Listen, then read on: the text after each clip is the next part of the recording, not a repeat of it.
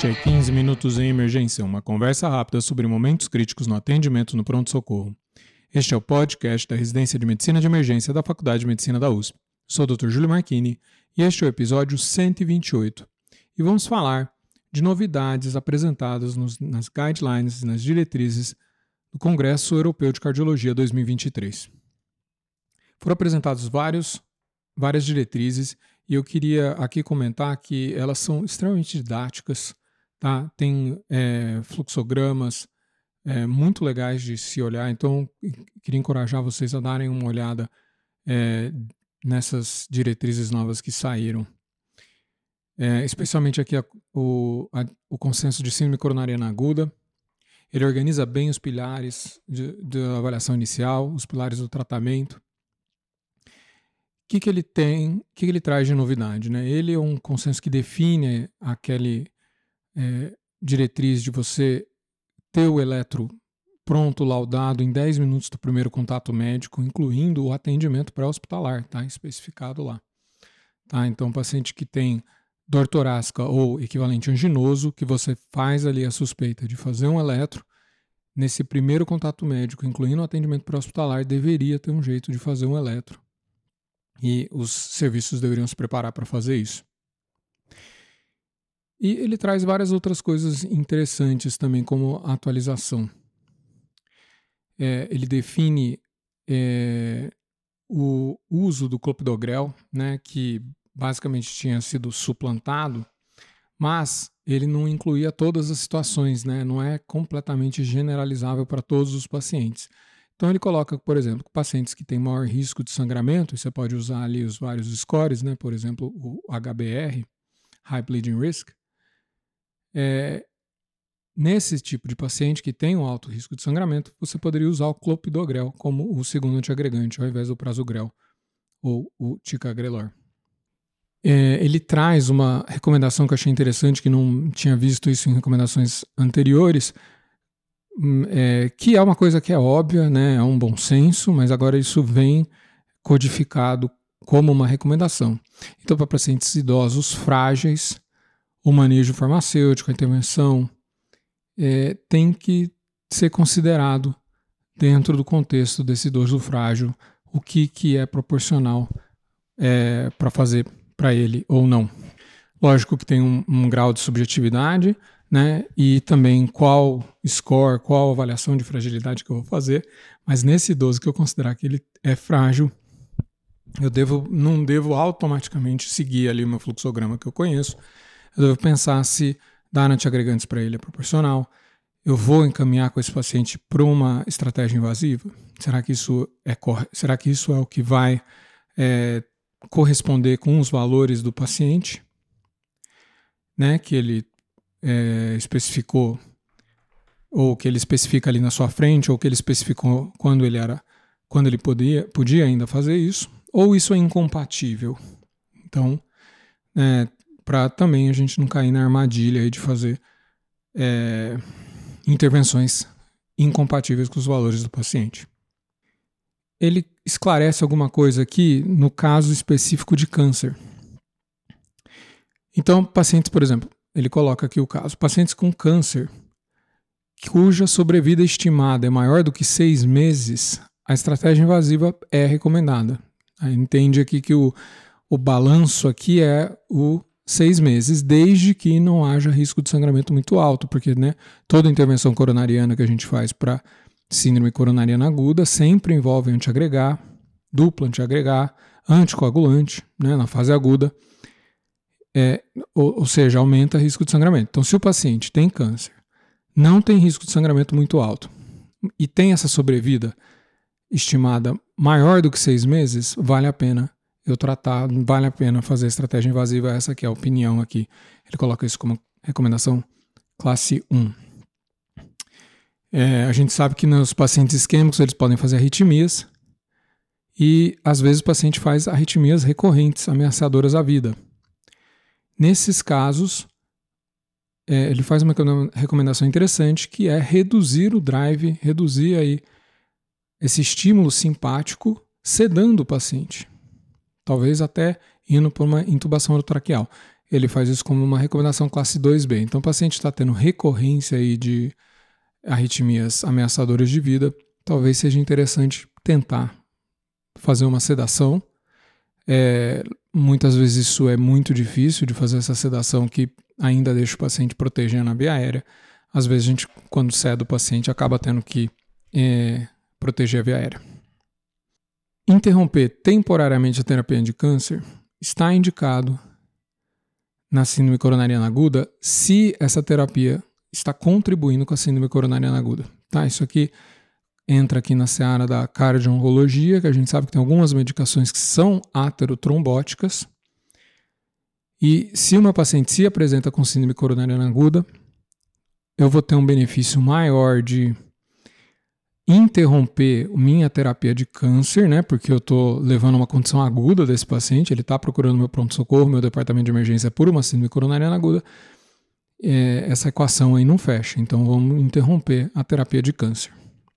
E aí, depois de ser avaliado com calma, ambulatorialmente ou na enfermaria, é, na interconsulta, né?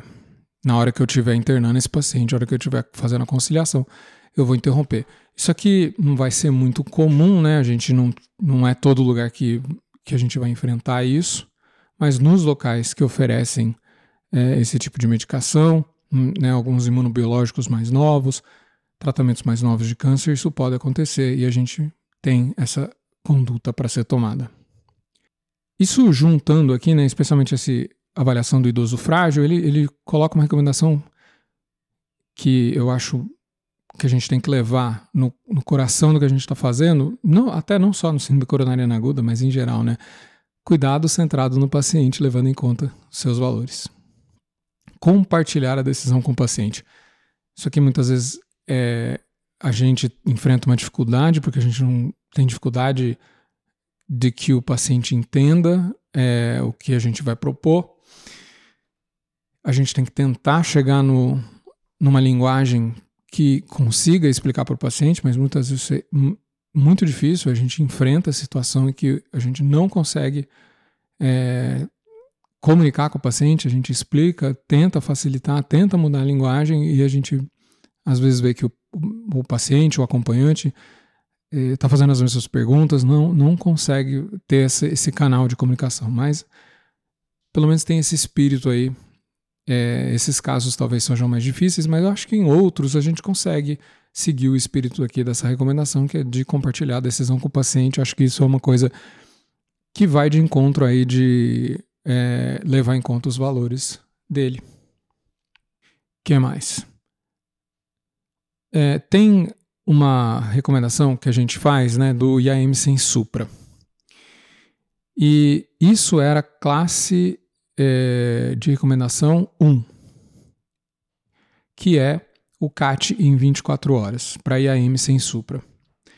E agora passa a ser uma classe de recomendação 2A. Quem que são esses pacientes de IAM sem supra que é CAT em 24 horas? Aliás, não é exatamente IAM sem supra, né? Se você mostra que é troponina positivo, a recomendação é CAT em 24 horas para IAM sem supra. É, se for Grace Mark 140, ou então se tiver alteração dinâmica do eletro. Tá? Esses três casos aí são CAT 24 horas.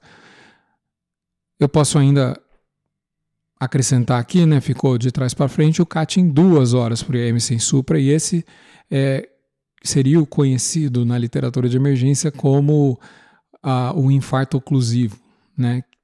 Então, IAM sem supra, indicações de CAT em duas horas, né, pelo consenso europeu, que é bastante parecido com o brasileiro, mas seriam pacientes com instabilidade elétrica, tá? então ele está tendo arritmia ameaçadora à vida secundária à isquemia, instabilidade hemodinâmica secundária à isquemia, insuficiência mitral aguda secundário à isquemia, uma dor incoercível, intratável, tá? refratário às medicações que a gente está fazendo, também tem indicação de CAT em duas horas. E a última recomendação aqui é o paciente. Isso aqui só vale na europeia, não foi replicado aí nas outras, americana e na, na brasileira, que é o supra de AVR com seis infras. Tá? Os europeus consideraram que esse é um eletro de altíssimo risco que deve ir para CAT em duas horas, que não foi copiado aí nas outras recomendações. Então, esses são CAT em duas horas, equivalente ao OMI, né, Occlusion Myocardial Infarction, tá? Na literatura da cardiologia é o IAM sem supra de alto risco. É o, de muito alto risco, aliás. O IAM sem supra de alto risco é o CAT em 24 horas. Esse que caiu a classe de recomendação de 1 para 2A. O que mais? É, a gente, quando vai falar sobre antiagregação, no IAM sem supra já estava um consenso de não fazer o segundo antiagregante. Tá? Então faço AS e eu vou é, esperar aí a definição de quando que vai fazer o CAT. E se esse CAT for em menos de 24 horas, né, for precoce, eu não faço o segundo antiagregante. O segundo antiagregante vai ser feito na sala de hemodinâmica. E isso é a, a recomendação do IAM sem supra. Agora, a nossa realidade no Brasil, muitas vezes esse CAT não sai em 24 horas, a gente acaba fazendo o segundo antiagregante no IAM sem supra. Já no IAM com supra, a regra era fazer os dois antiagregantes na hora que você vê o supra. E isso foi abordado é, nesse consenso da ESC, até foi uma discussão né, com o assistente Ian Ward, né, lá da, da emergência, do, da disciplina de emergência, que questionou é, corretamente essa, essa sugestão aí. E o consenso ele coloca que ele cai a recomendação de fazer o clopidogrel, o prasugrel ticagrelor, na hora que você vê o IAMs com supra agora, cai a recomendação de classe 1 para classe 2B. Tá? É, é uma pequena minoria aí, pequena maioria que acha que isso deve ser feito. E eu fico pensando assim, qual é a diferença é, das duas recomendações? Então, em um caso, a gente vê o IAM com supra, já dá o AS clopidogrel ou AS ticagrelor e manda para a hemodinâmica. No outro caso, eu vejo a IAM com supra, indico o CAT, dou só o AS e lá na hemodinâmica é, é feito o segundo antiagregante. A impressão que me dá é que às vezes vale, é, realmente não se encontra o benefício de já fazer direto na, no departamento de emergência, na, na, sala de emergência, mas por outro lado, não, não, não, na hora que você vê que é um supra, não tem dúvida de que vai ser feito esse segundo antiagregante. Então o que acaba acontecendo, a minha impressão é que talvez nos casos em que não é completamente seguro que é um IAMs com supra, é, talvez caiba, caiba utilizar essa nova é, diminuição aqui de recomendação né, para a classe 2B e só fazer o AS. Né? Fica aquele supra que tem um pouquinho de dúvida, foi para hemodinâmica e deixa é, lá decidir se vai dar o segundo antiagregante ou não. Essa que eu consigo pensar. Porque na hora que não tem dúvida que é supra, por mais que não faça tanta diferença, que é isso que eles discutem no consenso, não, não faz tanta diferença assim é, esse segundo antiagregante dá no departamento de emergência ou lá na sala de hemodinâmica, mas não, não tem dúvida que vai ser dado. A, a única recomendação que eu consigo pensar, né, da minha opinião, é se é um supra que eu tenho um pouco de dúvida. E aí eu deixo, eu compartilho essa decisão de dar esse segundo antiagregante que mais ainda que eles colocam de novidade? Aqui a gente não está falando toda a diretriz, tá? Nós estamos falando só as mudanças, né? Tem uma sessão no começo do consenso que fala as mudanças é, da, último, do, da última diretriz. Outra novidade, então, para pacientes pós-parada comato comatosos, aqui o CAT só é indicado é, se tem supra-DST persistente ou se o paciente está instável. Então, que, que é isso aqui? Ele não define exatamente o que é um supra-DST persistente, porque tem estudo que mostra que logo depois de uma reversão à circulação espontânea, você tem uns supras que não significam oclusão coronariana. Então, não sei se isso aqui significa que depois de algum tempo esse supra persiste e aí está indicado o CAT, ou se o paciente está instável nesse retorno à circulação espontânea, estaria indicado, estaria indicado o CAT. Tá? Então, ele é, teve muita pesquisa aí de achar se é, tem indicação de todos os pacientes é, pós-parada comatosos, né, que são entubados na parada. Todos têm que ir para o CAT e a opinião aqui no consenso é só os que têm supra de SST persistente ou estão instáveis. É, ele lembra aí de fazer a, a prevenção de febre, não precisa esfriar ativamente esse paciente, mas não pode deixar ele fazer febre. É, põe algumas limitações aqui para antiagregantes. É, em pacientes com câncer, plaqueta menor que 10 mil, não fazer aspirina. É, não vou fazer nenhum dos outros também, né? Porque não fazer clopidogrel em paciente com câncer, plaqueta menor que 30 mil. Não fazer é, prasugrel ticagrelor em pacientes com câncer, plaqueta menor que 50 mil. O balão intraórtico recebeu uma recomendação 2A para instabilidade hemodinâmica por síndrome coronariana aguda.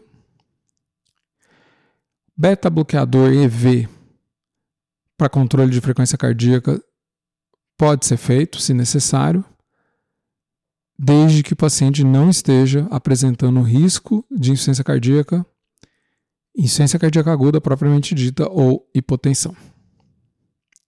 E fechamos aí as novidades que eu acho importantes para o emergencista no consenso de síndrome coronariana aguda. O consenso de insuficiência cardíaca aguda e crônica, ele traz muito pouca coisa é, para o emergencista. Ele comenta aí aqueles estudos que foram é, usados na insuficiência cardíaca aguda, é, que usou diuréticos, né, o acetazolamida, que foi o estudo Adivor, a hidroclorotiazida, VO, que foi o estudo Clorotic.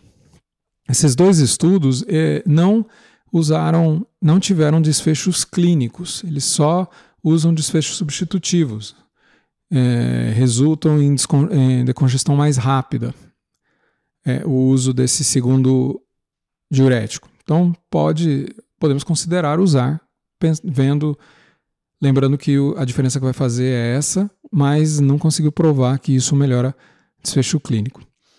A empagliflozina, né, e a sotagliflozina no estudo Soloist, a empagliflozina no estudo Impulse, foram, foi demonstrado o seu uso na é, insuficiência cardíaca aguda, só que depois que compensou a fase descompensada.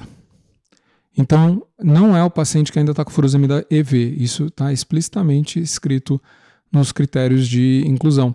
Na hora que esse paciente já compensou, não está mais usando aquela furosemida EV, já está 12 horas com furosemida VO, aí sim podia entrar no estudo. E nesse ponto, e muitas vezes vai estar sob cuidado do emergencista, né? Aquele paciente que não conseguiu subir para a enfermaria, aquela IC que foi um pouco mais difícil de compensar e aí está lá na nossa observação. É, esse paciente, então, cabe iniciar uma empagliflozina, uma sotagliflozina é, e uma, ou uma dapagliflozina. Então, e isso demonstra que, demonstrado benefício é, de o paciente internar de novo menos e reduzir eventos cardiovasculares. Então, isso um, um desfecho que importa para o paciente muito bom. E o estudo COACH mostrou aí o uso do score EHMRG, ou Emerge Score, tá? que você encontra aí no MDCalc ou qualquer outro aí através do Google. Esse Emerge Score, o interessante dele é que ele mostrou que o Gestalt, a impressão clínica da necessidade de internar ou não uma insuficiência cardíaca não é muito apurada. Tá? A gente não consegue fazer isso direito. E a gente superestima pacientes de baixo risco e subestima pacientes de alto risco. Então, é, a gente tem pacientes que provavelmente podem ter alta, a gente não tem uma impressão tão boa deles e vice-versa. E aí o Emerge Score pode então balizar a nossa conduta. Então você pode, você coloca ali os dados do paciente e ele vai te dar ali a classificação de risco do paciente. Se for muito baixo o risco, você pode é, ficar mais tranquilo de dar alta rápido para esse paciente. Emerge Score. E o último consenso que eu queria comentar com vocês é o consenso de endocardite. Ele traz algumas coisas interessantes, ele traz uma discussão que eu acho que vale a pena ler, a seção 7.12, que é a terapia empírica que eu acho que é um dos maiores problemas que o emergencista vai ter na endocardite infecciosa, né? Você faz lá o, os novos critérios de Duke, é, que não vem ao caso aqui, e precisa tomar a decisão de começar a terapia empírica. E é uma das coisas mais difíceis e às vezes e muitas vezes no consenso não era nunca enfatizado qual é a terapia empírica que a gente deve começar. Então ele, ele faz aqui uma discussão de sugestão, dependendo aí de antibióticos prévios, se é uma endocardite infecciosa de uma válvula nativa ou uma prótese, se esse paciente estava internado ou teve internação recente, ou então se ele está vindo de casa e provavelmente ele está com uma flora é, domiciliar. E aí, tomando, juntando esses fatos, aí ele dá a recomendação de qual antibiótico terapia IV fazer. Então, acho que essa discussão está bem legal e eu recomendo dar uma olhada. O que mais que ele traz? Ele traz umas coisas interessantes, né? A gente já sabe quando tem Staphylo na hemocultura, por outras razões, é, com cinco dias de sintomas, a gente tem que buscar, fazer uma busca ativa de endocardite infecciosa com, com transtorácico e talvez até transesofágico, se tiver com muita suspeita. Aí ele traz uma recomendação aqui: se o paciente tem uma espondilodicite ou uma artrite séptica, com hemocultura positiva de microorganismo típico, tá? então não é só aureus, ele faz também a recomendação de fazer uma busca ativa de endocardite. Olha que interessante. Então, se está tratando uma espondilodicite, não pode esquecer é, de dar uma olhada se não tem uma endocardite junto. Outra coisa que eu achei interessante, que talvez impacte aí na vida dos emergencistas, é o paciente que está lá com endocardite infecciosa e que não consegue internar e está tomando antibiótico, ele fala que a gente pode transicionar antibiótico para casa.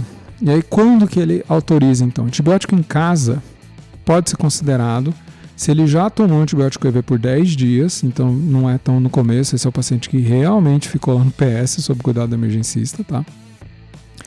Ou sete dias após uma cirurgia cardíaca, né? Poxa, mas aí mais difícil ainda pensar que vai estar lá com emergência, uma emergencista, né? Fez a cirurgia cardíaca, voltou PS, pelo amor de Deus.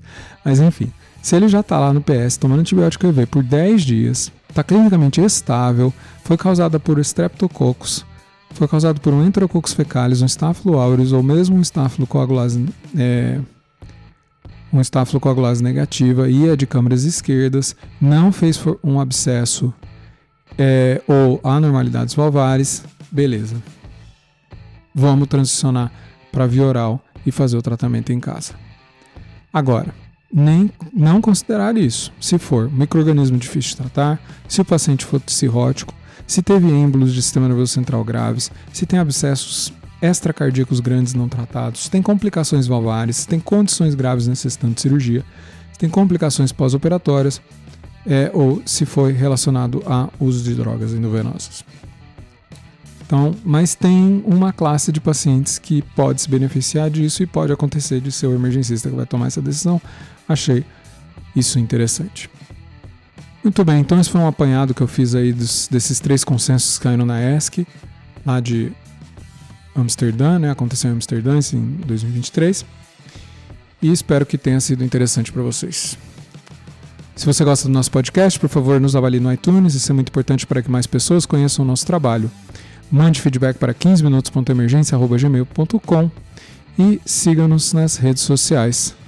Eu, Dr. Júlio Marchini, você me encontra no Instagram em arroba doutor.juliomarchini. Muito obrigado e até a próxima.